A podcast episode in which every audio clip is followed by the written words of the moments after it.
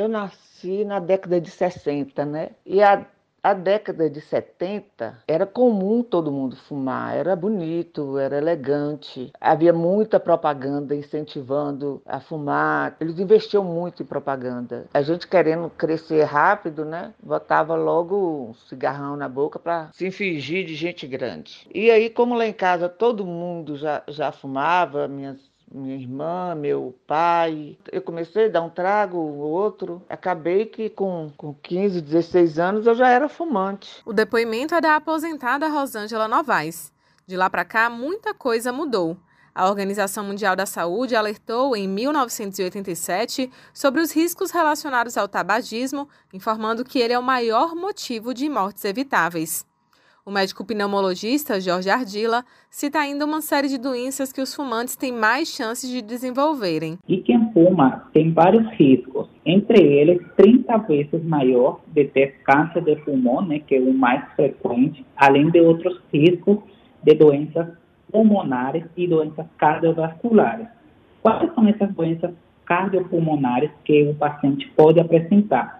Então, eles têm aumento e elevado risco de um infarto agudo do miocárdio, diabetes mellitus e, além disso, é, doenças pulmonares como DPOC, que é a doença obstrutiva pulmonar crônica, e exacerbação de outras doenças respiratórias como asma e pneumonite eosinofílica. Atualmente, o cigarro eletrônico tem sido comum entre os jovens. Segundo o pneumologista, trocar o cigarro tradicional pelo eletrônico não modifica os riscos inflamatórios de formação de coágulos e trombos e de arritmia associados ao ato de fumar. Uma, um mito que tem se construído que, pela população que fumando cigarro eletrônico eh, seria um risco menor, eh, mas na verdade o cigarro eletrônico é um dispositivo de fumaça igual ou tão grave como o cigarro industrial. Então, cigarro eletrônico, ele também contém nicotina e alguns outros componentes que causam algumas doenças, tanto respiratórias, tanto como eh, cardíacas e assim como eh, câncer de pulmão. Mas, mesmo sabendo de todos os malefícios, parar de fumar pode ser desafiador.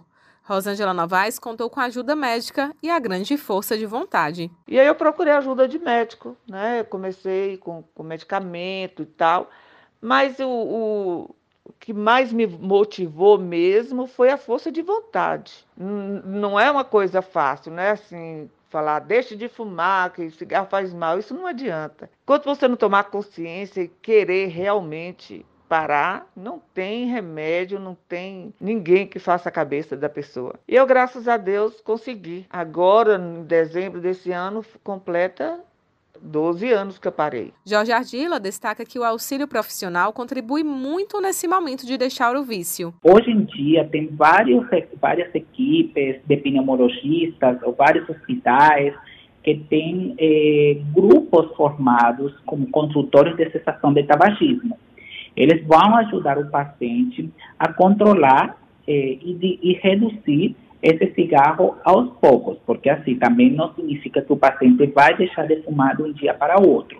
A gente precisa de uma educação, precisa de uma captação de problemas, de gatilhos e barreiras que estão levando esse paciente a aumentar ou a ter essa sensação do uso do cigarro e a gente vai ajudar esse paciente tanto com ajuda psicológica, ajuda eh, medicamentosa e ajuda comportamental para reduzir esse uso do tabaco até deixar de fumar e parar. O dia 31 de maio é considerado o Dia Mundial Sem Tabaco, um dia para sensibilizar as populações sobre os impactos negativos na saúde e também ambientais.